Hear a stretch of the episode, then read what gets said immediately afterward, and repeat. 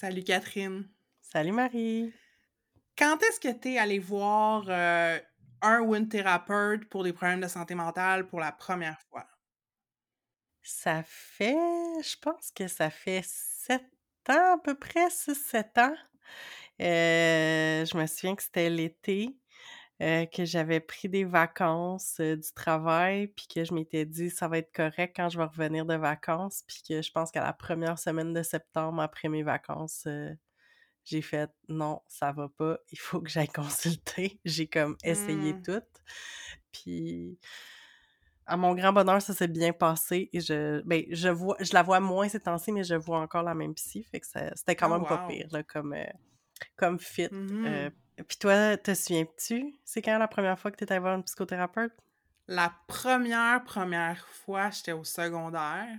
Mmh Euh, j'étais dans une période où je me sentais euh, overwhelmed. Je pense que je pleurais souvent. Puis c'est mes parents qui avaient suggéré que j'aille voir euh, une psychologue qui était remboursée par les assurances de mon père. Puis j'étais pas prête, ça me tentait pas. J- j'étais, euh, je pense que c'était sans doute pas un bon fit non plus avec moi, cette thérapeute-là, mais j'étais, euh, je me rappelle, j'avais dit à mes parents, je suis pas folle, je vais pas aller voir une thérapeute, Mmh. tu sais, comme cette fameuse ouais, ligne-là, mais tu sais, it was the 90s, fait que c'était une autre époque. Euh, mais après ça, j'ai réessayé, comme j'ai eu peut-être trois, quatre psychologues, psychothérapeutes dans ma vie. Ça n'a jamais été des relations à très long terme. Le plus longtemps que j'ai gardé une psy, ça doit être comme un an et demi, deux ans. Mais euh, ça a toujours fait du bien à chaque fois. Ça m'a amené des prises de conscience, puis euh, ça m'a permis de progresser.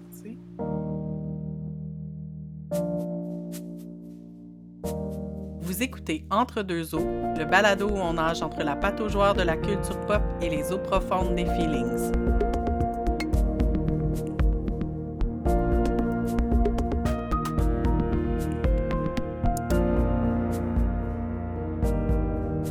On vous l'a dit, on vous l'a annoncé à l'épisode précédent. On commence une nouvelle série en ce mois de novembre euh, sur une, euh, maladie euh, qui est presque aussi populaire que le rhume, la grippe et la COVID quand revient la saison froide, c'est-à-dire la dépression. fait que on va traiter de ce sujet-là pendant deux épisodes, puis on commence celui-ci avec une entrevue euh, avec Vincent Franqueur, qui est psychothérapeute et aussi créateur du balado Mental Health Much. C'est comme ça que moi et Catherine, on a été exposés à son travail. Euh, fait qu'on parle de dépression aujourd'hui, mais on va garder ça, je pense, euh, léger, dans la bonne humeur, euh, pas trop, euh, pas trop sérieux. Fait qu'on espère amener quand même un petit peu de légèreté dans ce sujet-là qui est plus lourd. Euh, L'entrevue est séparée en deux parties. Premièrement, euh, on va jaser avec Vincent de comment il a développé sa pratique de thérapie, comment euh, il en est arrivé à créer son balado. Puis on définit aussi un paquet de termes qui sont liés aux soins de santé mentale. Euh, puis on va parler de la propension des personnes queer à vouloir comme bien performer leur thérapie. On va parler un petit peu de perfectionnisme. En deuxième partie, on va plonger plus loin euh, dans la relation thérapeutique, qu'est-ce qui fonctionne, euh, la fausse dichotomie aussi entre euh, les soins de soi individuels puis les enjeux systémiques dans lesquels on existe. Puis on va partager des stratégies de coping qui fonctionnent bien, puis qu'est-ce qui fait qu'une thérapie peut marcher pour une personne. Et en fin d'épisode, étant donné que ça faisait longtemps qu'on vous avait pas fait des recommandations de podcast, on a une petite liste pour vous, euh, des nouvelles choses à vous mettre dans les oreilles. Fait que restez jusqu'à la fin pour écouter ça.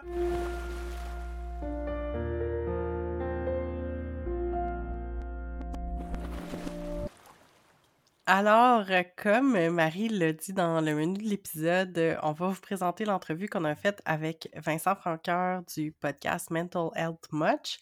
On voulait vous avertir avant d'écouter l'entrevue qu'on a dans l'entrevue, on entend quelques bruits de construction, puis des bruits d'ambulance en background. Donc, on espère que ça va pas trop déranger votre écoute. Puis, ben, on espère que vous allez aimer autant écouter cette entrevue que nous, on a eu du fun à la faire. Donc, euh, voilà.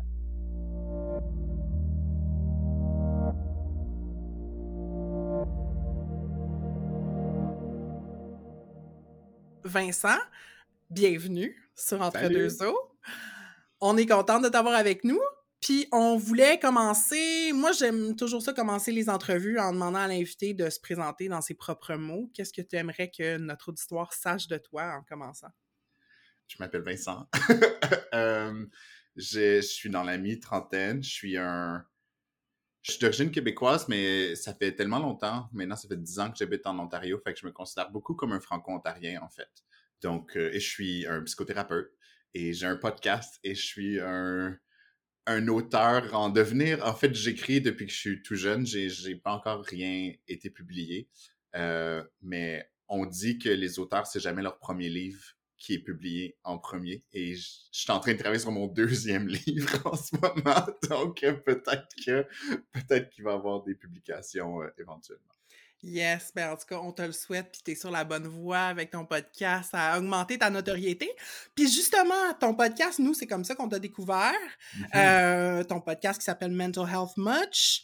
Euh, c'était quoi l'idée derrière de lancer ce podcast-là au-delà de justement accroître ta notoriété et devenir un, écrivain euh, super célèbre? Comme pourquoi tu trouvais ça pertinent pour la communauté de parler de santé mentale? Puis peut-être nous raconter ton trajet, pourquoi tu as choisi cette carrière-là, justement, d'aider les gens puis de te spécialiser auprès euh, des clients queer? Parce que si je comprends, c'est vraiment ça que tu affiches.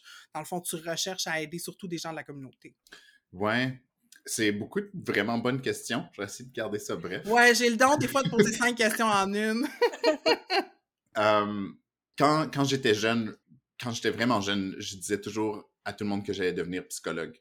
Euh, bon, à l'époque, je connaissais pas la différence entre psychologue et psychothérapeute.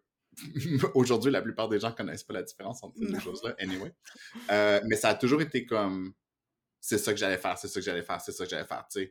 À mon euh, école secondaire, tu sais, j'étais dans les groupes des parents. Je, je, faisais tout, là, pour devenir un thérapeute, puis j'ai vraiment freaké au cégep. que j'étais étudiant en graphisme, fait que j'ai fait du graphisme pendant quatre ans de ma vie. Et puis là, j'ai choisi avec ma coloc de l'époque de retourner à l'université euh, faire un bac en sexologie à l'UQAM. Mmh. Et j'ai commencé immédiatement là, à travailler. Euh, on, comme une de mes premières jobs, ça a été sur le, les, les, tests rapides là, du, du VIH. Euh, mmh. Donc, on, on, faisait différents types de counseling. Donc, j'ai comme commencé à obtenir plus d'informations sur la santé mentale. Et puis, j'ai travaillé dans le milieu du VIH. Puis, je me suis comme rapidement rendu compte que c'était dur de travailler en santé sexuelle sans travailler en santé mentale. Mmh. Donc, éventuellement, après quelques années, peut-être 5, 6, 7 ans à, travailler dans mon domaine. J'ai décidé de retourner aux études. J'étais en Ontario à l'époque, euh, déjà à Toronto. Donc, je suis retourné aux études euh, dans ma trentaine pour faire ma, maîtrise en psychothérapie. Et puis, depuis ce jour, je suis un psychothérapeute. Et puis, euh, pour ce qui est du podcast, c'était... Bon, il y a eu une pandémie, je ne sais pas si vous en rappelez. et puis, comme il y a vraiment eu une interruption dans les services que j'offrais là, en mars de 2020, mon boss a suggéré pourquoi tu ferais pas une série de vidéos sur YouTube sur euh, la santé mentale, puis sur je travaille beaucoup en euh, dépendance aussi. Hmm. Moi, j'ai fait deux séries de vidéos, puis je me suis rendu compte que j'aimais vraiment beaucoup ça, créer du contenu, puis le mettre sur Internet, puis que personne l'écoute. Euh, c'est pas Avec cette série de vidéos, c'était un peu vrai. Euh, mais... mais je me suis rendu compte que j'aimais ça, puis ça ça fonctionnait pas pour moi une chaîne YouTube, c'était pas ça que je voulais faire. Hmm. Euh, une des choses, vous avez écouté mon podcast, c'est que j'ai toujours un invité ou une invitée. Je veux vraiment mettre de l'avant. Je, sais là, que même si je suis un homme queer, un homme gay, j'ai quand même beaucoup de privilèges, là, middle class, blanc, euh, éduqué et tout. Donc, euh, moi, j'ai la chance d'avoir de, tout ça, d'avoir du temps aussi là, pour faire c'est quand même énormément de travail, là, euh, faire un podcast qui, qui est peu rémunéré ou pas rémunéré. Donc, je veux vraiment mettre de l'avant des voix qu'on n'entend pas beaucoup dans, dans la société. Puis c'est pas que les personnes trans sont pas capables de partir leur propre podcast, là, mais c'est que j'ai plein d'amis qui ont pas l'intérêt de faire leur podcast puis qui sont full intéressants. Fait que je peux les avoir pendant une heure ou deux sur mon show puis faire entendre euh, leur voix. Fait que ça, ça a toujours été, euh, ça sonne un peu comme prétentieux, là, mais c'était vraiment quelque chose qui était important pour moi de mettre de l'avant les, les voix des gens que j'aime dans ma communauté puis que je trouve que c'est pas des voix qu'on entend beaucoup à la radio, à la télévision euh, ou dans les médias en général. Euh, alors que les hommes blancs, cis, euh, ça va, là, on commence quand même à se faire entendre euh, assez fréquemment. Là. donc, ça faisait partie de ça. Puis j'ai comme commencé mon show, puis j'aime beaucoup ça. C'est beaucoup de travail, mais ça m'a aussi permis de reconnecter avec plein de gens là, pendant la pandémie. Mm-hmm. Voilà, c'est comme ça qu'un Mental Health Much est né. Très cool. Puis euh, j'avais juste envie d'ajouter pour le bénéfice de l'auditoire que euh, c'est un podcast qui est comme à 90% en anglais, mais comme tu as un 10% à peu près d'épisodes euh, qui sont en français. Fait Mmh que c'est quand même cool, juste le mentionner, s'il y a des gens qui nous écoutent puis qui, qui, qui parlent pas, qui comprennent pas l'anglais, ils peuvent très bien aller fouiller dans ton catalogue tes épisodes en français qui sont super intéressants aussi. Oui, ça a toujours été dans ma tête, c'était comme évident que j'allais avoir des épisodes en français parce que quand je pensais à qui je voulais avoir sur mon show, il y avait des personnes qui étaient euh, qui étaient francophones. je suis comme ben, ok, ça va être c'est ça qui va être ça. Euh, puis euh, c'est bizarre, j'avais vraiment pas tu sais si vous m'aviez parlé 15 ans, il y a 15 ans francophone hors Québec, j'y pensais pas vraiment là. Mm-hmm. mais cette identité là de franco-ontarien puis de francophone hors Québec, je la trouve vraiment importante. Même si pour l'instant, je pense que tous mes épisodes francophones sont avec des personnes qui habitent au Québec.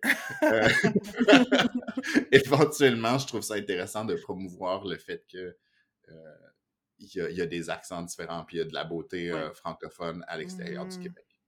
dans le fond, on, avait envie de t'inviter, on voulait parler de dépression, euh, puis on trouvait que c'était euh, super d'avoir quelqu'un qui est un professionnel de la santé mentale pour en parler. Puis euh, tantôt, tu as mentionné comme le fait que personne sait c'est quoi la différence entre un psychologue puis un psychothérapeute. Peux-tu nous le dire rapidement qu'on finisse par le savoir? Parce que même moi, je suis pas sûre que je la sais, la différence.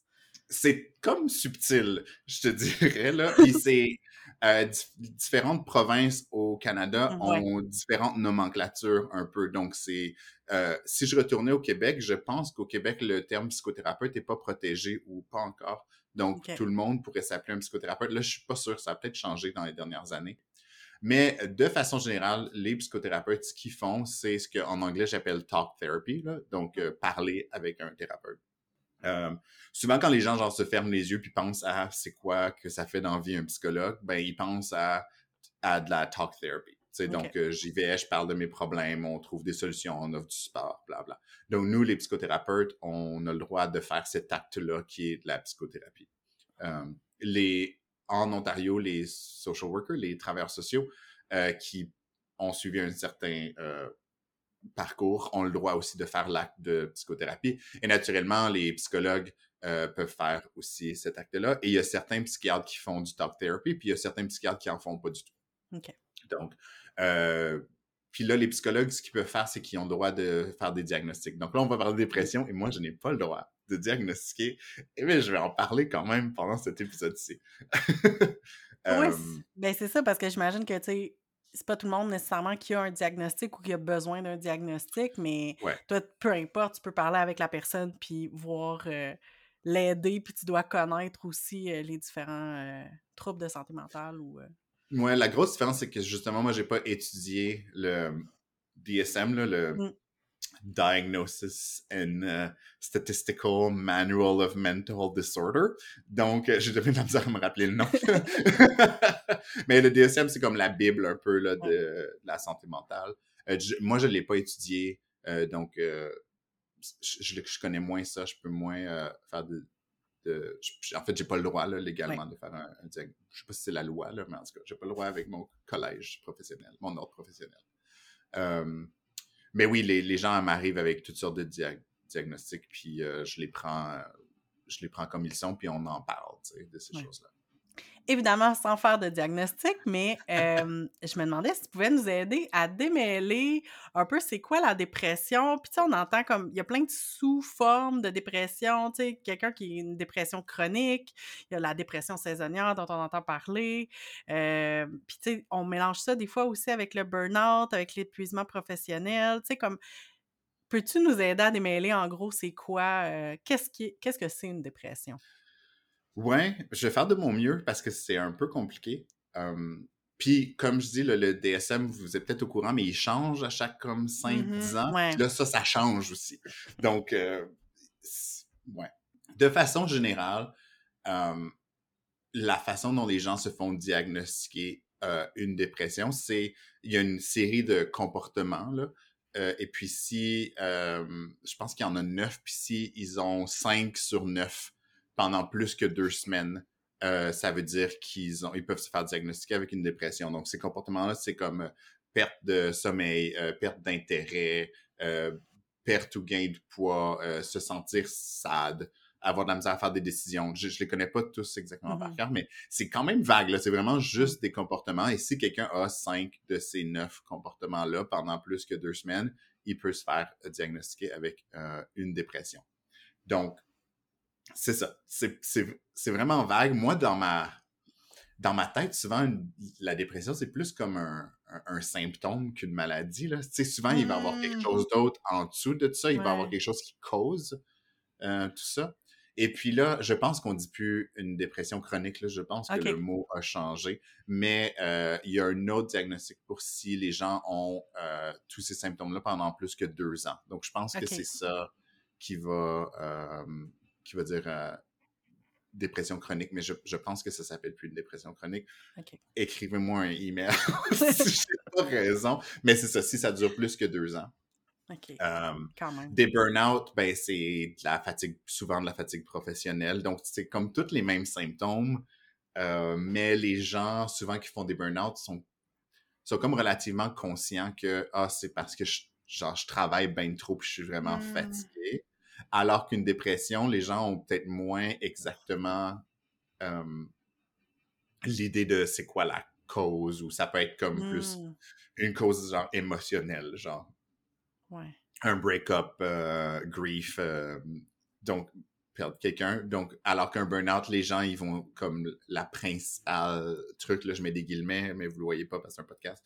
C'est c'est de, la, c'est de la fatigue. Les gens sont comme capables de savoir. c'est- Il me semble que si je me reposais pendant deux semaines, j'irais mieux. Euh, Hmm. Alors qu'une dépression, pas nécessairement, parce qu'un des symptômes, c'est que les gens dorment tout le temps. Euh, Mhm, mhm. C'est ça, puis dans le fond, on parle très souvent d'épuisement professionnel, mais de plus en Mhm. plus, on entend parler, comme moi, je sais que j'ai souvent entendu parler de l'épuisement parental aussi, là, ou d'un burn-out parental, puis euh, on entend aussi parler d'épuisement militant. On en- je pense qu'on en a déjà parlé. Marie et moi. euh, Dans votre qui- premier épisode. Ouais. Au, euh, tu sais, c'est sûr que comme notre génération de personnes qui étaient à l'université en 2012 lors du gros, euh, du gros mouvement de grève étudiante au Québec, c'est sûr que euh, on en entend, beaucoup parler là, des, amis qui avaient, euh, c'est ça, qui faisaient un burn-out plus militant parce que c'était ça, mais j'imagine qu'au final, ça revient tout un peu au même. C'est juste la cause qui, c'est une grande fatigue, mais qui est causée par une cause euh, X. Ouais, une cause sur laquelle les gens ont l'impression qu'ils n'ont pas beaucoup de contrôle, là, Mm. comme euh, le capitalisme. Euh, Mhm. C'est dur d'avoir du contrôle. Ça me fait penser à ce que tu dis que euh, certains trucs qui sont dans le DSM, c'est aussi le postpartum depression. Ah ouais. Donc, la dépression après une grossesse, c'est quand même important. Puis la dépression saisonnière aussi, qui est vraiment caractérisée par la perte de lumière, les journées plus courtes. puis ça, l- comme la façon, quote unquote, de diagnostiquer, ben c'est s'il fait soleil, est-ce que les gens vont mieux, tu sais? Euh. Mais c'est vrai, tout le monde, on dirait, sort un peu d'un nuage sombre Ouais. quand, le, quand le printemps arrive. Là. Mais ça, c'est intéressant. Je travaille avec des gens qui euh, vont pas mieux quand l'été arrive et Oh. ils vont. C'est vraiment difficile mentalement Oh. de se dire Oh mon Dieu, c'est le printemps, tout le monde va mieux et moi, je ne vais pas mieux. Souvent, les gens qui ont ça, ils ont eu de la dépression saisonnière dans le passé, donc ils s'attendent un peu à ce que le cycle revienne. Mm. Et là, on est en juin, ils, ils vont pas mieux et ils voient tout le monde aller bien. C'est, je, trouve, je trouve ça vraiment euh, pas difficile là, de, de travailler avec ces gens. Je veux pas dire que c'est des clients difficiles, mais je, je Ouais. trouve que c'est comme émotionnellement, là, ça, ça me touche beaucoup là, quand je vois les gens qui, euh, qui disent Oh mon Dieu, je devrais aller mieux puis je vais pas mieux. C'est Mm. clair. Là, on a comme ouvert la porte un peu de la dépression saisonnière, puis j'ai envie d'aller explorer un petit peu. euh, dans le fond, Y a-tu d'autres choses? Parce que moi, j'ai toujours l'impression que, tu sais, des troubles de santé mentale, il n'y a jamais une cause. Tu sais, c'est souvent multifacteurs, des facteurs systémiques, des facteurs individuels, des moyens de coper qu'on avait avant qui, là, tout à coup, marchent plus. Bon. Euh, la dépression saisonnière, c'est quoi les autres facteurs, justement? C'est-tu vraiment juste comme je m'achète une lampe solaire, puis comme ça peut être ça, moi, je sais que ça a changé ma vie, là, une lampe solaire? Mais euh, y a-tu d'autres choses qui accompagnent? Est-ce que c'est les histoires que les gens se racontent par rapport à l'hiver? Puis comme, est-ce que les gens savent, que, ont l'impression que, tu sais, leur vie est plus petite l'hiver, les possibilités sont restreintes, tu sais? Euh, je ferais le parallèle avec le confinement, tu sais, où est-ce que tout le monde était déprimé. Euh, c'est quoi les causes de la dépression saisonnière outre la baisse de lumière? Mm-hmm. C'est une bonne question. Là. Je, rentre un peu sur un territoire de je le sais moins parce que c'est pas ça ma mm-hmm. job. Euh, mais de façon anecdotique, ce que j'entends, puis j'ai un, un, épisode sur mon show sur la dépression saisonnière. Euh, mais il y a, y a, comme le soleil et la lumière, c'est faut comme pas non plus négliger l'importance que ça a. Là, tu dis, euh, ma lampe solaire, elle m'a sauvé la vie. Puis, il y a des gens pour qui, justement, là, de prendre euh, Mackenzie sur mon épisode, de juste euh, s'asseoir devant sa fenêtre, faire l'effort tous les matins de faire ça, ça fait vraiment une différence dans sa vie. Donc, il y a ça aussi. Là, je m'en vais sur un. j'ai jamais, je pense que j'ai jamais dit ça à voix haute, mais voici ma théorie aussi de ce qui se passe je pense que de l'âge de 5 ans à, mettons, 20, 25, 30, on vit sur un cycle scolaire et on grandit sur un cycle scolaire. Et même si les années fiscales, comme les années du calendrier sont du janvier à décembre, les années fiscales sont euh, du printemps au printemps, euh, il y a vraiment quelque chose dans le cycle de la tête de on revient à la job. Et l'automne, là, moi, je, travaille juste à mon compte là, maintenant pour la première fois de ma vie, donc je vais voir ça va être quoi mon automne. Mais souvent, là, c'est tellement occupé à mmh l'automne. Euh, il y a beaucoup de gens qui reviennent de leurs vacances d'été puis qui se sentent pas nécessairement coupables d'avoir été en vacances, mais qui donc se mettent plein de trucs. Euh, il y a des conférences à l'automne. Il y a plein, c'est comme vraiment occupé beaucoup l'automne professionnellement et il n'y a pas vraiment de euh, pun intended, lumière au bout du tunnel. Mm-hmm. C'est comme ça va être ça ma vie pour les huit prochains mois, ça va être beaucoup de travail. Euh, fait que moi, j'ai l'impression qu'il y a quelque chose là-dedans qui joue beaucoup. Je pense que le, le fait d'aller à l'école de septembre à juin, là, vraiment, a une influence sur la façon dont, dont on voit la vie euh, en tant, en tant qu'adulte. J'aime vraiment ta théorie. Puis c'est ça, j'ai l'impression que, tu sais, à la rentrée, on roule sur l'énergie de OK, on reprend le beat, let's go, let's go. Puis là, mm-hmm. arrive novembre, là, c'est comme Ouais, en tout cas, c'est plate. Hein? Mais moi, je sais que j'ai réalisé l'autre fois que tu sais, parce que c'est vrai, moi aussi, là, je pense encore mon année en fonction de, comme de septembre à juin, tu sais, on dirait que c'est ça que je vois, parce que, tu sais, l'été, c'est sûr qu'il y a les vacances, même si on travaille, puis tout, mais à un moment donné, j'ai réalisé que la portion avant, parce qu'on on le sépare aussi en deux avec avant Noël puis après Noël, mmh mais la section avant Noël est plus courte que la section après Noël, puis des fois, j'ai l'impression qu'on essaie de faire fitter autant d'affaires dans cette section-là que dans l'autre après, là. Puis, mmh euh, ouais, non, ça me fait réfléchir vraiment. Je pense que c'est une théorie à explorer. Il va falloir checker s'il y a des études là-dessus. je, sais, moi, quand j'étais jeune aussi, parce que dans ma tête, septembre, octobre, novembre, décembre, les, noms des mois se ressemblent. Ouais. Et dans ma tête, c'est plus court que quatre mois. Mais c'est long, quatre mois, là. c'est quand même beaucoup de temps. Mais vu on arrive dans le dans les ambres, dans, les, mois BRE. Là. Euh, donc, euh, dans ma tête, c'est comme presque fini, mais non, le mois de novembre, il est long, longtemps. Là. Mmh, Surtout après le Gay Holiday qui est Halloween. Oui. Clairement. Ouais, ouais. Moi, j'avais vraiment envie de revenir sur. Là, on va plugger un autre de tes épisodes. Tu as un épisode sur le burn-out que j'ai vraiment beaucoup aimé. Puis, entre autres, parce que dans l'épisode vous disiez, je me souviens plus si c'est toi ou ton invité, mais que entre autres, tu sais, les personnes queer, c'est vraiment, c'est souvent des overachievers puis des people pleasers, puis que ça t'amène en plus de euh, des fois des enjeux de santé mentale qui peuvent être comme c'est pas nécessairement comme propre ou euh, réservé aux personnes queer, mais on sait que les personnes queer ont quand même euh, un certain nombre de problèmes de santé mentale des fois. Mhm.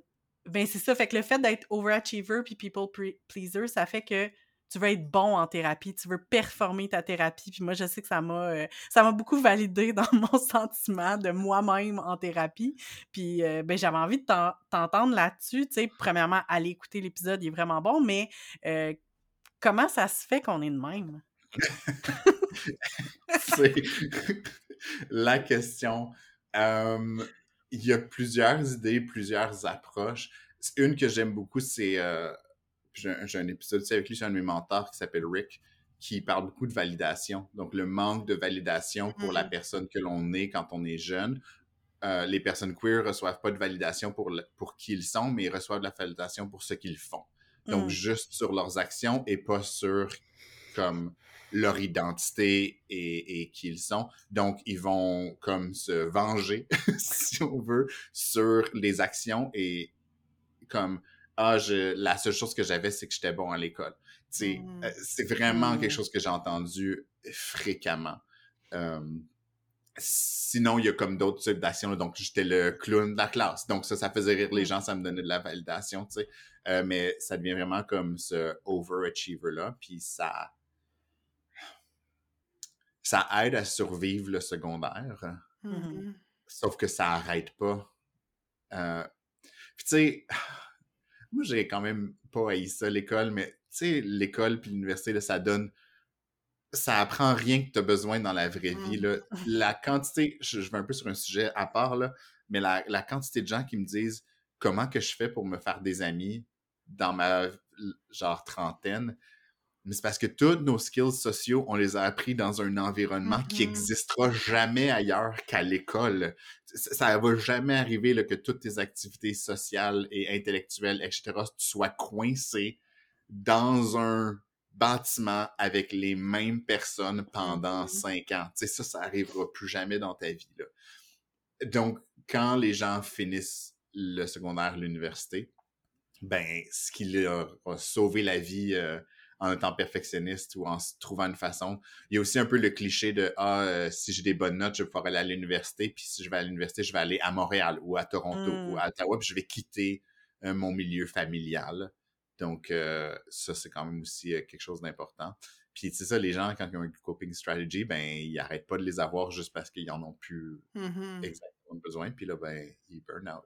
Mmh c'est comme la cause du burn-out, puis après ça, comment, dans le fond, les gens qui sont beaucoup dans ce mindset-là, comment tu à percer à travers ça? Parce que, comme Catherine posait, euh, tu sais, ces gens-là euh, reproduisent les mêmes dynamiques en thérapie. Fait que là, c'est comme, OK, ben là, euh, j'étais épuisée, je me suis épuisée parce que je voulais donc que mon boss me trouve compétente, mettons. Puis là, je suis en thérapie, puis là, je veux donc que mon thérapeute me trouve utile, puis efficace. Fait que c'est quoi Qu'est-ce que tu as observé dans ta pratique qui sont des façons utiles de d'aller au-delà de ça, tu sais? Avant de répondre, je tiens à dire que genre un de mes mimes préférés. Si vous écoutez mon podcast, vous savez que genre je suis full un amateur de mimes. J'aime vraiment ça. Mais c'est quelque chose qui dit comme euh, genre euh, ah, je me sens coupable de pas être assez reposé efficacement dans ma journée J'adore ça. Uh-huh.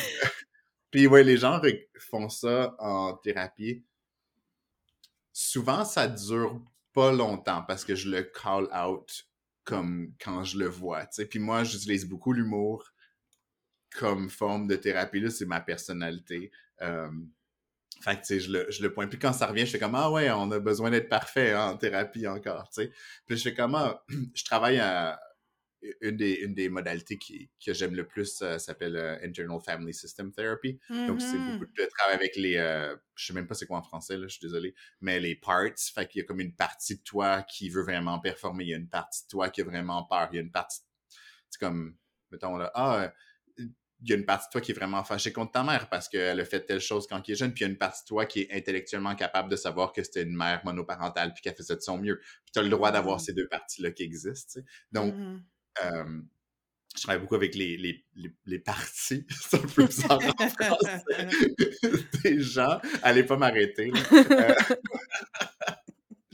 Euh, donc, souvent, je vais demander aux gens comme, OK, ah, c'est ton perfectionniste qui revient, mais mettons, on l'a entendu, est-ce qu'on peut lui demander de... Est-ce qu'on peut lui demander d'aller s'asseoir pendant une seconde? J'aimerais juste savoir ce que le reste de toi pense, Mhm. euh, pense de ça. Donc, moi, c'est une façon de travailler que j'aime vraiment beaucoup, surtout avec le monde queer, qui ont intellectualisé tellement de choses qui sont tout le temps coincées dans leur tête, Mm. puis qui m'expliquent ce qu'ils vivent au lieu de vivre ce qu'ils Ouais, vivent, là Ouais. sans Mm. arrêt. Fait que là, je suis comme, OK, non, mais je sais que tu es capable de me l'expliquer, mais j'aimerais ça voir comme d'autres choses. Fait que, ouais. Mhm. C'est un peu, euh, un peu ça ma technique, là. c'est pas si, euh, je révèle les secrets de, de la thérapie, là. Non, mais je trouve ça vraiment le fun. Moi, j'aime ça comprendre, je pense. Fait que des fois, que j'aime ça en thérapie, que comme comprendre ce que la thérapeute est en train de faire, là, tu sais, comme puis faire. OK, c'est ça qui est... Comme, je comprends, comme, ça me fait tout le temps rire quand je me rends compte, comme, qu'elle qu'elle suit, comme, le... Comme quand je croise ma jambe, puis que là, je change de bord, puis qu'elle change aussi, je suis comme, ah, OK, comme, est, est attentive à mon... je le sais, comme je sais que c'est une technique, je sais que ça va, on dirait que ça me rassure. Ouais. Je suis comme, OK, elle m'écoute. Mais c'est ça, mais ça permet d'aller vraiment plus loin. Le- L'exemple avec la mère, tu sais, je suis comme, OK, mais Ouais. je le sais que tu l'aimes, ta mère, là. Je sais qu'elle a Ouais. fait de ton mieux. Est-ce qu'on peut, comme, bravo, merci, on le sait. Est-ce qu'on peut prendre ça puis le mettre de côté juste une seconde parce qu'il y a une autre partie de toi qui a envie de s'exprimer Mhm. sur ta mère puis t'as comme besoin d'être fâché. Puis on le sait, là, elle était bonne, elle était fine, elle a fait de son mieux, c'est difficile, le monde est sexiste. Genre, bravo. Mais comme, on le met de côté puis on va se concentrer sur l'autre partie parce qu'elle a besoin de s'exprimer, cette Mhm. partie-là, elle aussi. Donc, c'est un peu la même chose que je fais. euh, c'est juste, cet exemple-là est un petit peu plus facile à comprendre. Ouais. Ouais. Euh, C'est comme, dans le fond, c'est donner le droit à tes clients d'exister dans leurs contradictions. ben, 100%. là, C'est ça que je fais, là. C'est ça ma job, là. Mhm. Ouais. Ouais. Mhm.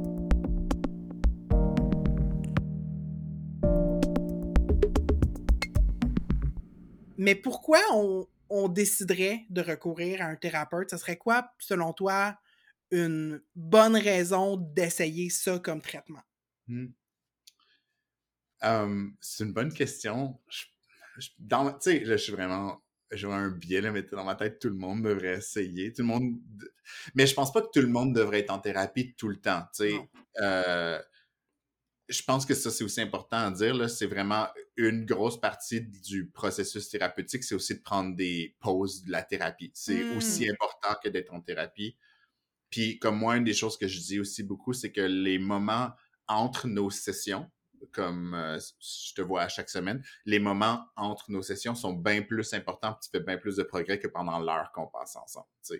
Euh, c'est juste que quand tu es en thérapie, souvent tu as, ça qui est à l'avant, t'entends un peu, tu te rappelles la conversation qu'on a eue la semaine passée quand tu fais face à une situation, tu fais comment je vais essayer ce truc-là que Vincent m'a parlé ou je vais essayer de, de faire ça, mais tout ce qui se passe en dehors de la thérapie, c'est vraiment important. Hmm. Je sais pas, je pense que si quelqu'un est curieux par Hmm. rapport à la thérapie, c'est assez pour moi, tu sais, euh, comme thérapeute.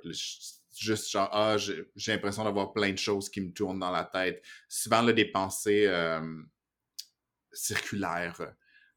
Dès que quelqu'un a beaucoup de pensées circulaires dans leur tête, je dirais comme ça, ça peut faire du bien d'aller en thérapie si ça part pas là, rapidement. Mhm. Euh, il y a un peu cette, euh, cette vision-là qui vient des années 70-80 où genre tu vas seulement en thérapie si ça va vraiment pas. Puis si t'es une femme blanche dans la cinquantaine, soixantaine. Euh, la, la peur de la thérapie est vraiment basée sur le sexisme et la misogynie. Là. Hmm. Si on regarde tous les exemples de, de femmes euh, névrosées, je m'excuse d'utiliser ce mot-là, là, mais dans les médias, euh, c'était ça, là, c'était ces gens-là qui allaient en thérapie, puis Ouais. personne d'autre, tu sais. Puis là, je suis tanné, là. On, on peut se passer à d'autres Ouais. choses? Euh, J'ai l'impression que n'importe qui qui est queer aussi, euh, ça peut pas faire de tort, là, d'aller en thérapie. C'est dur, là, genre vivre, euh, puis avoir grandi en se faisant jamais valider, puis Mhm. en, en se voyant de nulle part dans notre société, puis en ayant toujours la crainte qu'il faut se cacher. C'est sûr qu'il y a des choses euh, à, à regarder. Puis ouais, ça c'est comme un peu plus méta, là, mais si quelqu'un se dit, si quelqu'un se rend compte qu'il y a vraiment des grosses barrières à aller en thérapie, je me dis, ah, tu sais, ça c'est peut-être un signe que t'en as besoin aussi, tu sais, j'aime ça moi, aller euh, regarder ces barrières-là là, avec, euh, avec des amis ou avec des gens que je connais. Fait comme, Mhm. ah, il y a beaucoup de préjugés, tu sais, du, euh, de la stigmatisation internalisée par rapport à c'est quoi la thérapie, c'est quoi la santé mentale. Mais Mhm. Bref, moi, je crois que tout le monde devrait aller à certains temps, mais euh, tu sais, comme moi, en ce moment, là, je, j'en ai eu une, une thérapie dans le passé, j'ai, j'ai pris des breaks, puis là, en ce moment, je suis en break, puis tu sais, je me sens vraiment pas... J'y ai pensé d'ailleurs dernièrement à cause que vous m'avez demandé de, d'enregistrer ça, puis j'étais comme « Ah, faudrait-tu que je retourne voir Émilie? » tu sais. Euh, mais non, je, je, le, je le ressens pas. Donc, euh, Mhm. voilà. C'est pas une question qui a une réponse genre « one size fits all », mais... Ouais. euh, Ouais. allez-y. Si vous l'avez jamais fait, je sais que ça coûte cher, mais sinon, vous n'avez pas grand-chose à perdre. Regardez du côté de vos assurances, euh, des fois de votre employeur, des fois.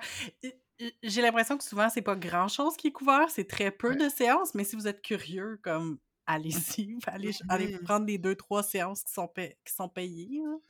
Ouais, puis essayer de construire quelque chose aussi.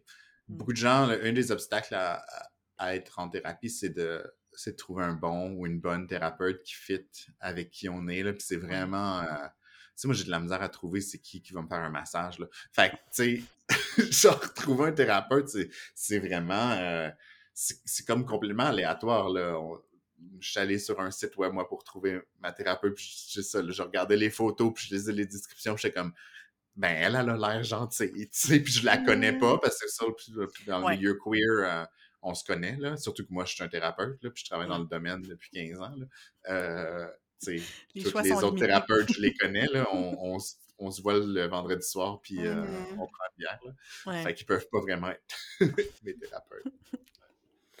Puis, t'as mentionné quelque chose, tu sais, quelqu'un qui a des, des appréhensions ou des, des a priori face à, euh, à la thérapie. Qu'est-ce que tu répondrais à quelqu'un qui dit, tu sais, comme, ben moi, mettons, je vais donner l'exemple de l'éco-anxiété, tu sais? Moi, j'ai pas envie d'apprendre à gérer mon éco-anxiété parce que c'est important d'être préoccupé par euh, le monde qui brûle, puis comme, euh, j'ai pas envie de régler ça parce que sinon, je vais, je vais m'endormir, puis j'utiliserai plus ça comme moteur de changement. C'est un exemple parmi tant d'autres, Mhm. mais qu'est-ce que tu offrirais, pas nécessairement en réponse à ça, mais tu sais, c'est quoi un... La, la question, comment tu ferais l'avocat du diable, mettons, par rapport à cette question-là? bon, d'abord, euh, soyons là pour dire, le, le diable a assez d'avocats, là. J'ai pas ça Marie. Marie, excellente idée de demander à un homme blanc cis de, de, de faire l'avocat du diable. C'est parfait. That's what I was born for. Euh, euh, sinon, ben là, moi j'ai un autre modèle que j'aime beaucoup pour ça, qui s'appelle euh, le, le modèle systémique sur la santé mentale. Je sais pas si vous Un peu. ça vous ouais. dit, mais bon, je vois des noms, puis euh, j'imagine qu'à la maison, peut-être que non aussi. Euh, c'est, en fait, la- l'approche systémique, c'est le fait qu'on vit dans différents systèmes en tant qu'être humain. Donc, il y a des systèmes qui sont tout petits, comme des microsystèmes, que c'est comme peut-être moi, mon chum, euh, mes, mes amis les plus proches, ma, ma maison, mes enfants.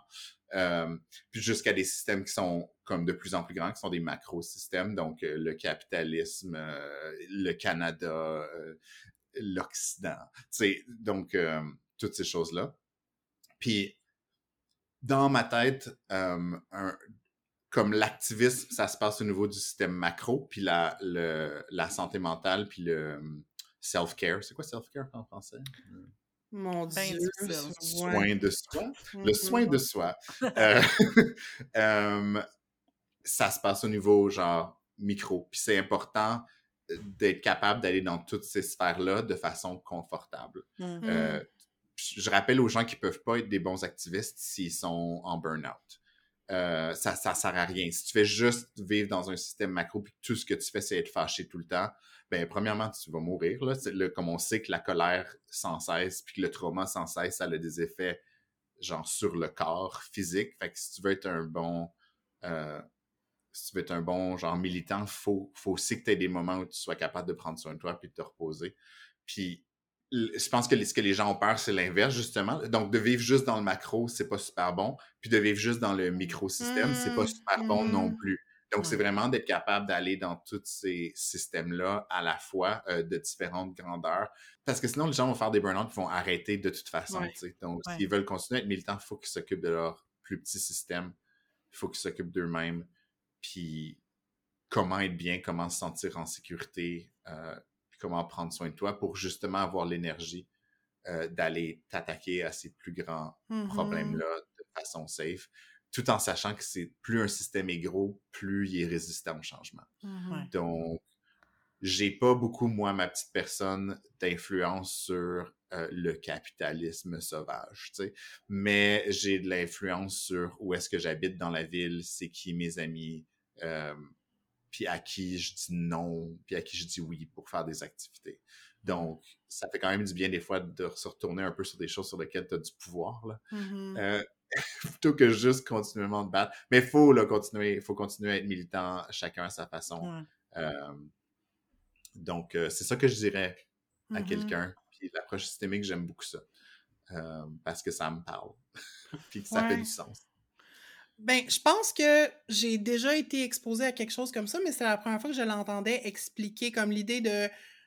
Tu sais, c'est comme des cercles concentriques, là, tu sais, puis t'as le Mhm. macro, puis t'as le micro, puis la, la, la bonne santé mentale, c'est la capacité de pouvoir passer de l'un à l'autre. J'aime beaucoup ça parce que je pense que cette euh, méconception-là vient du fait que les gens pensent que les gens en thérapie sont comme en déni, tu sais, puis Mhm. que c'est une forme de d'enfermement sur soi.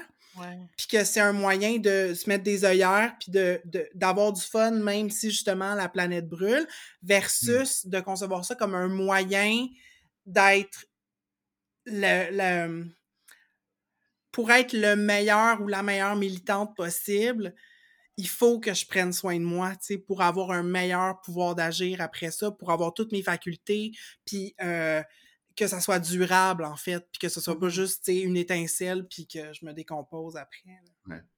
Puis tu sais, les, les nouvelles, ils changent pas si rapidement que ça. Là. Tu sais, Je prends Mhm. l'exemple du début COVID parce que c'est quelque chose, je pense que tout le monde a vécu. Euh, je pense que tout le monde a été coupable à maner d'aller voir les, les nombres de cas à tous les jours, deux fois par jour. Là. Mhm. Puis là, Ah à ouais. Mané, il y a beaucoup de gens qui ont fait comme, OK, tu sais, je peux peut-être aller voir le nombre de cas une fois par semaine.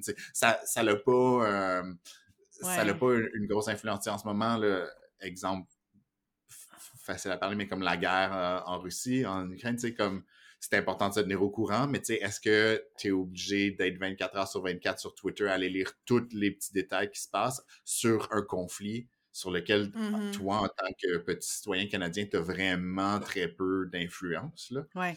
Euh, non. Mais est-ce que est-ce que juste de dire comme non, moi ça je regarde pas ça, je parle pas jamais de politique, c'est pas mieux non plus. Mhm. Ouais. Donc, trouver un, un peu genre de, de balance entre les deux. Ouais, puis je trouve ça intéressant, le point de vue que tu amènes aussi, parce que j'ai l'impression que ça peut briser certains préjugés par rapport comme à la thérapie ou à comme, l'approche psychologique, mettons, parce que je sais que dans les cercles que j'ai côtoyés, tu sais, il y avait beaucoup de gens qui étudiaient comme en sociologie, par exemple, puis c'est comme si on finissait, puis moi aussi, j'ai un peu étudié en sociaux, puis c'est comme si on finit des fois par comme opposer la socio puis la psycho, comme Hmm. si la socio s'occupe comme justement de la société, puis la psycho, ben ça s'intéresse juste aux, aux individus. Et donc, il y a comme le préjugé de la part des gens en sociaux que la psycho, c'est comme juste individualiste, puis que c'est pas... euh, Puis moi, je sais que ça m'a aidé de, de prendre des cours en psycho aussi, puis, ou- puis notamment des cours de psychosocial, de comprendre comme aussi comme le... Je sais pas, là, les liens, puis le fait que, comme tu dis, il faut voir les deux, puis... euh, tu sais, c'est pas, c'est pas comme mutuellement exclusif, c'est juste comme deux, Mhm. deux, deux manières de voir les choses, deux lunettes, mais en même temps, il faut que, tu sais, comme ah, le, le- le cliché de dire, ben, il faut pas que tu ailles en thérapie, puis que ton thérapeute fasse juste te dire, ben oui, mais arrête d'être queer ou arrête d'être Mhm. euh, arrête Mhm. d'être une personne noire, puis tu vas, euh, tu vas aller mieux, là, tu sais, c'est pas comme... Faut, faut que le thérapeute soit capable de prendre en compte, justement, là, les, les barrières systémiques, puis les, euh, les, les, ben, les, facteurs de pression qui peuvent jouer sur, euh, sur, dans la vie des personnes, puis sans dire comme que la thérapie sert à comme venir... euh, venir te donner... Tu sais, ça vient te donner des, des soutiens individuels pour, pour survivre là-dedans, mais ça Ouais. veut pas dire que tu, tu nies les, les, les systèmes de pression qui sont là. là. Ouais. Tu sais, ça, c'est sûr que c'est dur aussi. Moi, je suis, on l'a dit, là, je suis blanc, je suis cisgenre. Euh, tu sais, il y a des oppressions que je vis pas au quotidien. Euh, puis j'en ai, La plupart de mes clients, en fait, sont pas blancs puis cisgenres. là. Euh, donc, il faut aussi que je sois capable de les comprendre là-dedans, puis comme comment est-ce que tu peux prendre une pause si à chaque fois que tu ouvres Grindr, qui est une application de rencontre gay, euh, tu te fais tu te fais insulter genre Hmm. parce que t'as l'air, parce que t'es gros, parce que t'es euh, noir, parce que t'es asiatique, sais, c'est quand même rough aussi, puis ça, moi, faut que je, je comprenne mes limites aussi, que je les, je les vis pas de cette façon-là, ces expériences-là aussi. C'est plus c'est plus dur à ignorer que la que la guerre en Russie. Ouais. C'est vraiment très proche. C'est dans mon. Ouais. tu sais, On parlait de macrosystème, mais dans le milieu, il y en a un qui s'appelle le mésosystème. Tu sais, si à- en étant queer, un homme queer asiatique à Toronto, ben même un peu le petit système est pas safe pour moi. Tu sais, Mhm. À quel point il faut que mon système soit petit pour me, pour me sentir en sécurité. C'est plus facile d'ignorer des plus grosses des plus gros trucs, mais c'est plus dur quand à tous les jours, quand je sors dans le village, je me fais euh, je, me- je me fais genre rejeter à cause euh, de mon identité puis à cause de qui je suis. Là. Donc, il faut aussi. euh, ça, c'est dur. C'est dur en thérapie, là. Il y a comme pas de solution magique parce que je, on va pas. euh, je le dis souvent, là. Toi et moi, assis dans cette salle-là, euh, on va pas régler le racisme systémique dans les communautés gays. Ouais. Euh, c'est pas, sur ça qu'on est capable de travailler, toi et moi, en ce moment, dans mon salon. Il n'y a pas de solution magique. Mais mettons qu'on en voudrait une. là. Comme, me- mettons qu'on va pas bien puis qu'on veut s'en sortir. C'est quoi la recette pour s'en sortir? C'est très, très. euh, je sais que c'est très euh, at large, là, ce que je te demande, mais mettons quelqu'un qui va pas bien puis qui veut s'en sortir, qu'est-ce qu'il peut faire? Aller en thérapie. Euh, Mais, tu sais, je rajouterais à ça, dans le fond, quand est-ce que tu vois un déclic chez tes clients? Qu'est-ce qui se Mm. passe généralement pour qu'il y ait un switch, puis que là, tout à coup, on soit sur une trajectoire de, de s'en aller vers aller mieux, tu sais? Il y, a, il y a comme beaucoup de choses. J'ai l'impression qu'il y a une grosse partie de ma job, tu l'as nommé euh, plus tôt, que- qui est de. euh, qui est de comme, que les gens acceptent qu'il y ait cette dualité-là dans leur vie. Ça, ça fait vraiment du bien à beaucoup de gens. Euh, d'être capable d'aller juste, justement, je reprends l'exemple avec la mère, d'aller juste comme. Ils n'ont pas besoin d'être fâchés contre leur mère tout le temps, mais de prendre 20-25 minutes avec moi pour comme le faire sortir ce morceau-là souvent ça fait comme vraiment du bien puis les gens sortent pas puis appellent leur mère puis ils gueulent après tu c'est pas ça qui se passe là tu mais ça leur a comme fait du bien d'être capable d'avoir une place dans leur tête puis dans leur corps pour vivre ces émotions là dans un espace sécuritaire le plus sécuritaire possible. Euh, fait que ça ça aide Euh, souvent moi je pense qu'une diversité des coping strategies, des, euh, stratégies de coping, euh, ça fait du bien aussi. Donc, il y a souvent, je rappelle, parce qu'il y a beaucoup de, de stigmatisation internalisée. Fait que là, je rappelle aux gens, t'es en break-up, en ce moment, c'est correct que tu restes chez toi, que tu, genre, fasses le burrito dans ta, dans ta couverte puis tu manges de la crème glacée. Si tout la seule stratégie de coping que tu as, c'est écouter la télé et manger de la crème glacée, là, on a un problème. Mais euh, manger de la crème glacée en soi, là, c'est pas, pas mal. Euh, une fois de temps en temps, sortir avec tes amis, si les gens n'ont pas de problème de dépendance, puis de boire, puis d'aller danser pour oublier leur ex, ça, parfait, fais ça, tu sais, ça va te faire du bien. Si la seule chose que tu as dans la vie, c'est d'aller boire pour oublier, puis que c'est ça que tu es obligé de faire à tous les soirs, là, dans ma tête, red flag. Tu sais, donc, avoir une le plus de coping strategy possible. Mhm. Des fois, quand je suis triste, ce que j'ai besoin de faire, c'est d'écouter de la musique triste puis de vraiment vivre mon émotion de d'être couché à terre sur mon plancher, tu sais, puis de de- d'être genre ça va mal, je suis donc une victime. Tu sais, puis ça fait du bien une fois de temps en temps. D'autres fois, quand je suis triste, je fais comme ah ça me tente pas à soir, je vais aller prendre une marche, je vais essayer d'appeler quelqu'un, je vais essayer de faire quelque chose. Il y a pas une de ces stratégies là qui est meilleure en soi que l'autre c'est comme d'avoir une diversité de stratégies. Mhm. Puis les gens ont beaucoup de culpabilité sur qu'est-ce qui est bien puis qu'est-ce qui est pas bien. Donc, euh, ça, c'est quelque chose sur lequel je travaille beaucoup. Travailler avec les hommes gays aussi, ben, je parle beaucoup de sexualité. Puis les gens en ont internalisé beaucoup Mm. de trucs sur la sexualité. Donc, euh, bon, si je viens de, de... Mon chum vient de me laisser là, puis tout ce que j'ai envie de faire en ce moment, c'est d'aller genre coucher avec quatre inconnus. J'étais comme, pour vrai, fais-le, tu sais. Euh, si, si ça va te faire du bien ce soir d'aller faire ça, c'est c'est pas grave, là, t'as le droit d'avoir de la sexualité que tu veux, tant que c'est consensuel. Puis que tu te mets pas en danger, puis tu mets pas l'autre personne en danger, là, on s'en fout un peu, tu sais. Euh, si après ta seule stratégie, la seule chose que tu as, c'est des applications de rencontre ou les saunas, puis tout ce que tu es capable de faire pour plus être dans ta tristesse, c'est du sexe, ben là, là, c'est d'autres choses. Donc, les comportements en tant que tels, moi, j'essaie de les déstigmatiser le plus possible. Mm. Puis quand les gens sont capables d'internaliser ça, puis de faire comme ah ben hier ce que j'avais besoin c'était pleurer, mais ce soir j'ai vraiment pas envie, fait que je sors avec des amis, je suis comme hey, parfait, tu sais, genre, Mhm. fait que ça ça l'aide beaucoup, euh, de, ouais diversifier, diversifier les stratégies, diversifier les, les Mhm. scénarios, je pense que c'est quelque chose qui aide beaucoup, puis réduire la stigmatisation. Je me répète là, mais Mm. C'est beaucoup ça. Et accepter les dualités, le fait que tu as le droit de vivre deux choses en même temps. On dirait que ça, c'est trois, les trois choses qui me viennent en tête là, en ce moment, on the spot. Mhm. C'est excellent. J'adore ça. Ouais. Je trouve que c'est full Ouais. pratique puis euh, concret. Merci beaucoup. De rien. On arrive à la dernière question. Est-ce que tu veux partager aux gens euh, où ils peuvent te trouver sur les internets? euh, où es-tu? Oui, euh, ben oui, venez écouter mon show. Euh, ça s'appelle Mental Health Much avec un point d'interrogation. Fait qu'il faut comme être un peu sassy en disant genre Mental Health Much. Euh, et puis c'est sur tous les places où vous écoutez des podcasts. Euh, je suis aussi là, presque uniquement pour me retrouver, c'est sur Instagram. Là, euh, donc, vous pouvez me suivre sur Instagram. J'ai comme un compte Facebook là, sur lequel je publie des choses pour que genre ma mère sache que je suis encore. Euh, mais c'est surtout comme toute la, la, la plupart de mes followers sont sur, euh, Instagram. sont sur Instagram. J'ai un compte Twitter où tout ce que je fais, c'est comme tweeter des choses une fois de temps en temps, puis prendre des screenshots pour les poster sur Instagram, tu sais. Euh... Donc, suivez-moi pas sur Twitter. Euh, Et puis, euh, ben, ouais, c'est ça. C'est Mental Health Much sur toutes les plateformes. Je n'ai pas de site web ou, ou rien. Euh, mais je suis bien smart. Euh, mon, mon show, c'est. J'ai deux différents types de podcasts. Donc, euh, mes saisons régulières, c'est avec des invités différents chaque semaine. Puis, euh, entre les saisons régulières, je fais des saisons, je genre des mini-séries sur un sujet en particulier, qui sont des sujets qui qui m'intéressent beaucoup puis que je pense qu'ils ont besoin de peut-être que plus qu'un épisode. Donc, ma première mini-série, ça a été sur le Crystal Met puis les hommes queer.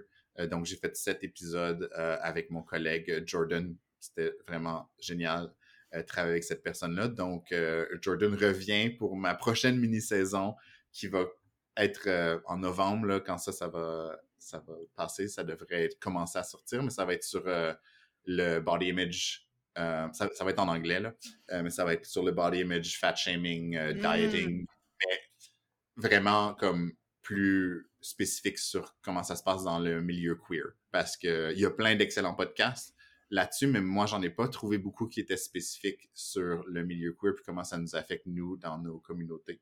Donc, euh, je vais aussi euh, tenter d'avoir des, euh, des invités spéciaux avec Jordan, mais qui vont pas être des, euh, des hommes, euh, pour avoir aussi comment ça se passe dans les communautés queer euh, cis euh, et trans euh, féminines. Wow, j'ai vraiment hâte d'entendre ça. J'avais beaucoup aimé ta série sur la dépendance, justement, là, puis euh, t'as parlé aussi, tu sais, d'apparence, puis de d'image corporelle dans d'autres Mhm. épisodes, puis j'avais trouvé ça full pertinent, fait que on va écouter ça. Merci encore full, Vincent, pour ton ouverture, ta générosité, ta pertinence. Allez écouter son podcast, c'est excellent. Merci, merci full de m'avoir invité. Genre des crossover épisodes, c'est genre ce que j'aime le plus dans la vie. Là. C'était vraiment le fun de, de venir puis de mettre euh, des visages sur le podcast que j'avais écouté moi aussi. euh. Donc, euh, continuez d'écouter entre deux eaux. Merci!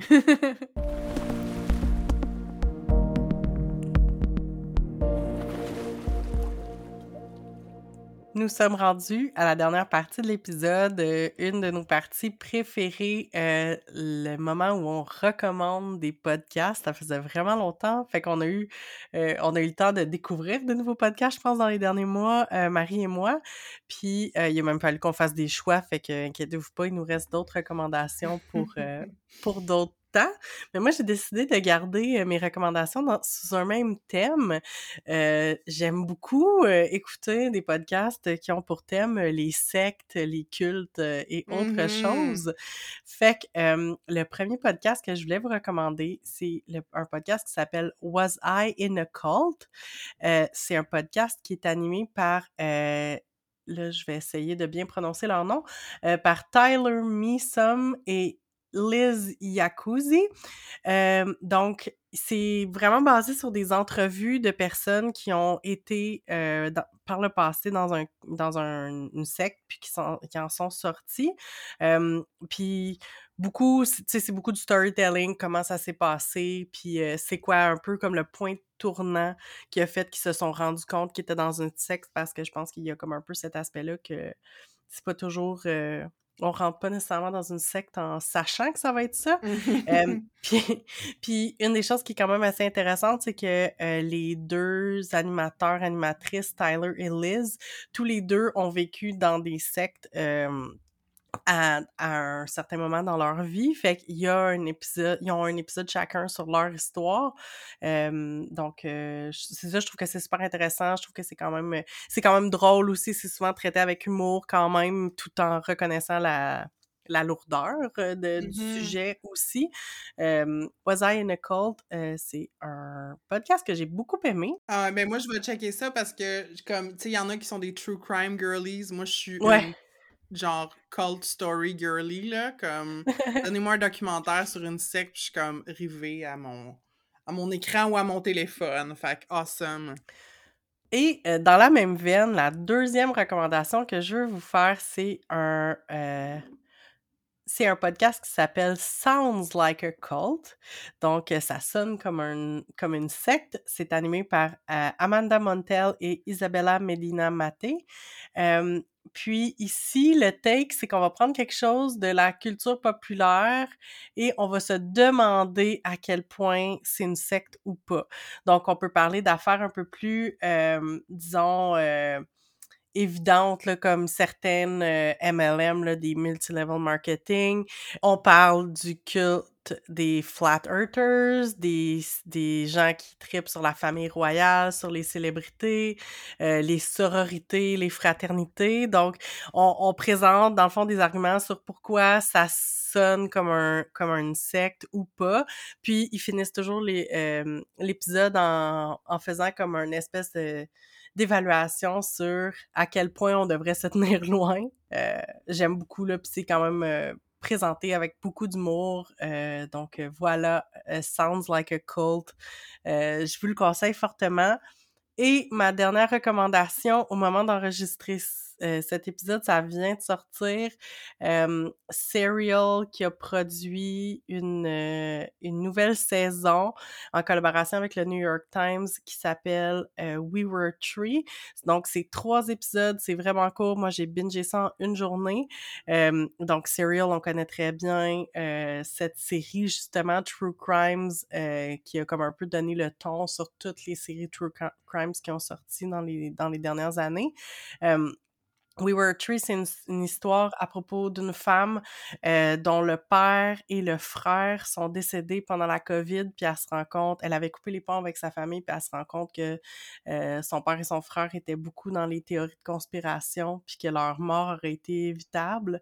Donc, euh, ça parle un peu de, de, la gestion de la COVID aux États-Unis, mais encore plus là, des, des problèmes là, familiaux, puis des, euh, des, secrets de famille, puis des histoires compliquées de famille. Donc, c'est euh, super bien raconté. Euh, ça nous amène dans des détours qu'on n'avait pas vu venir. puis, je vous conseille fortement, c'était vraiment très bon. Nice, merci pour ces recommandations, Catherine. moi, j'ai une recommandation qui est un petit peu dans ces eaux-là, Culty.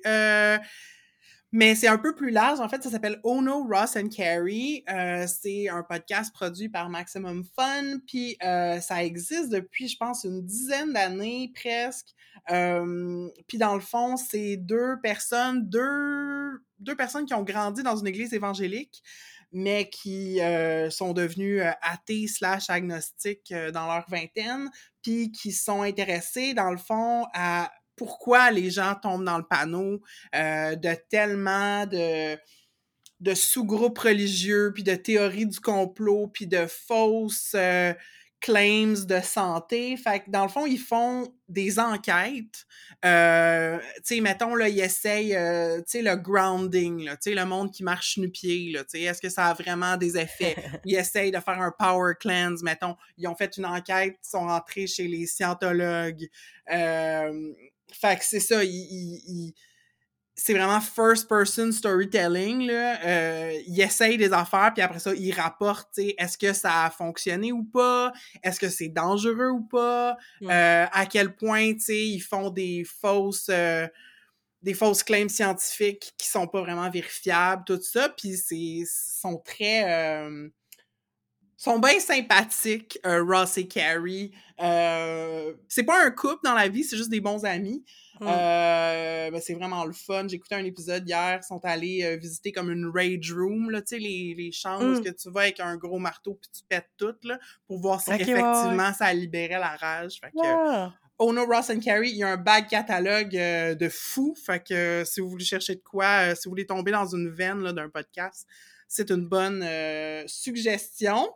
Dans le fond, c'est un peu comme By the Book, mais pour les cultes. Ouais, c'est ça. les Self-help book. C'est Ah, ben, exactement ça. je pense que je vais, je vais l'essayer. Tu m'en avais déjà parlé, là, puis euh, ça me donne vraiment d'écouter ça. Ouais, puis il y, en a- il y en a pour tous les goûts, là, tu sais. Il y a des affaires bien dark, puis il y a des affaires vraiment, tu sais, connes, genre. Euh, un- une autre recommandation, euh, c'est un podcast que j'ai commencé à écouter, fait que je vais pas voucher pour comme l'entièreté de leur catalogue, mais ce que j'ai entendu, j'aime vraiment ça. Ça s'appelle Upstream.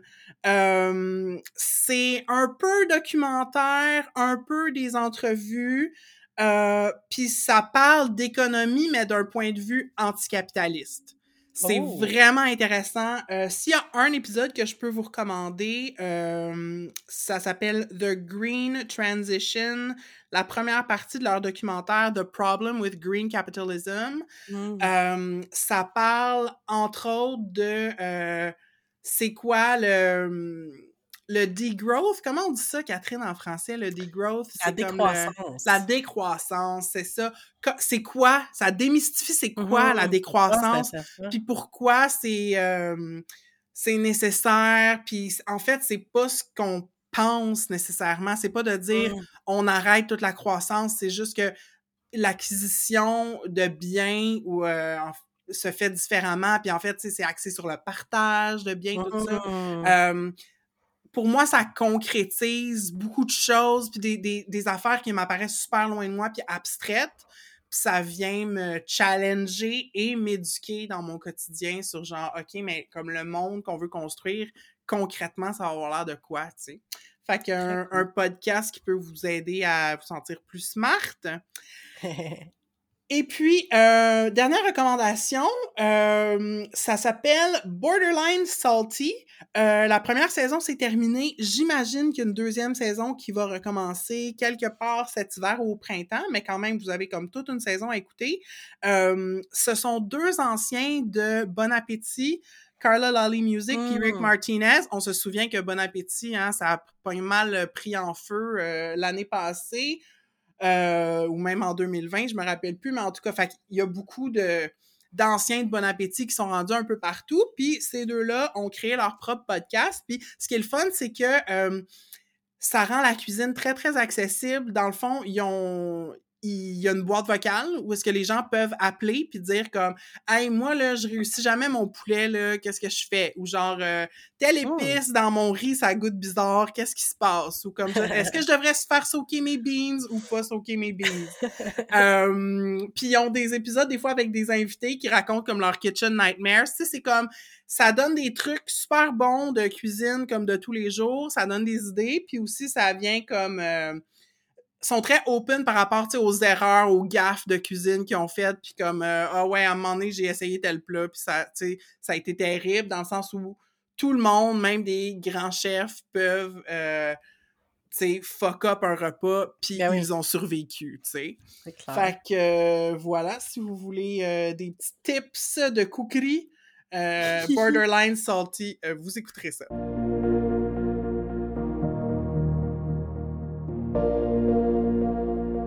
Avec Entre deux eaux, on veut encourager les conversations. C'est pourquoi on vous invite à parler du podcast autour de vous. Le bouche à oreille, c'est vraiment le meilleur moyen de nous faire connaître. Vous pouvez aussi nous faire rayonner en nous mettant 5 étoiles dans Apple Podcasts, Spotify et Facebook. Et pour nous aider à couvrir nos frais de diffusion, vous pouvez joindre les rangs de nos flotteurs. En échange, vous allez recevoir des épisodes bonus exclusifs. Pour toutes les infos, rendez-vous sur entredeuxeaux.pinecast.co et cliquez sur l'onglet Nous soutenir. Et c'est ainsi que se termine euh, cet euh, épisode fabuleux euh, sur la dépression et la thérapie. Marie, qu'est-ce que tu retiens de notre discussion? Ben, je retiens surtout le contact super chaleureux qu'on a eu avec Vincent. C'était une magnifique rencontre. Puis je retiens à quel point il y a un souci pour l'intersectionnalité dans sa pratique, puis de la manière qu'il en parle.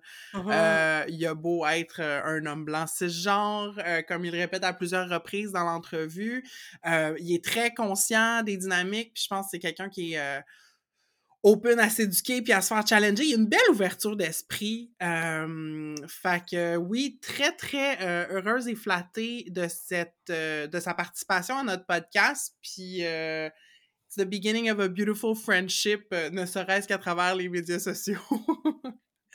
Tellement! Puis toi, qu'est-ce que tu as pensé de l'entrevue en la réécoutant? Ben, même, même chose, tu sais, je pense que, comme tu dis, c'est... J'étais contente de, de rencontrer Vincent. Ça faisait un bon moment que j'écoutais son podcast, puis j'étais vraiment contente d'avoir une discussion avec lui, puis de... C'est ça, de me rendre compte que c'est une personne vraiment géniale, puis euh, il m'a aussi beaucoup fait euh, réfléchir à la thérapie, puis comme mieux comprendre la thérapie, on dirait qu'il y a comme plein de trucs, comme j'ai eu beaucoup de aha moments comme dans mmh. pendant l'entrevue, comme de genre ah ok oui, comme de mieux comprendre moi-même ma relation avec la thérapie. Mmh ça m'a vraiment beaucoup éclairé, puis euh, j'ai adoré euh, pouvoir discuter de ça avec lui, puis on le remercie encore grandement d'avoir accepté notre invitation. Oubliez pas d'écouter euh, son podcast, ça s'appelle Mental Health Much. Puis euh, suivez-le sur Instagram, il est quand même assez actif euh, sur, ce réseau social. Puis on sait qu'il y a des nouveaux épisodes de Mental Health Much qui s'en viennent, donc abonnez-vous si c'est pas déjà fait. Puis, euh, en terminant, moi, je voulais juste te faire un petit shout-out, Catherine, parce que si vous l'avez peut-être entendu, hein, sa, sa, voix de nez un peu aujourd'hui, euh, Catherine enregistre avec la COVID, hein, quelle vaillance!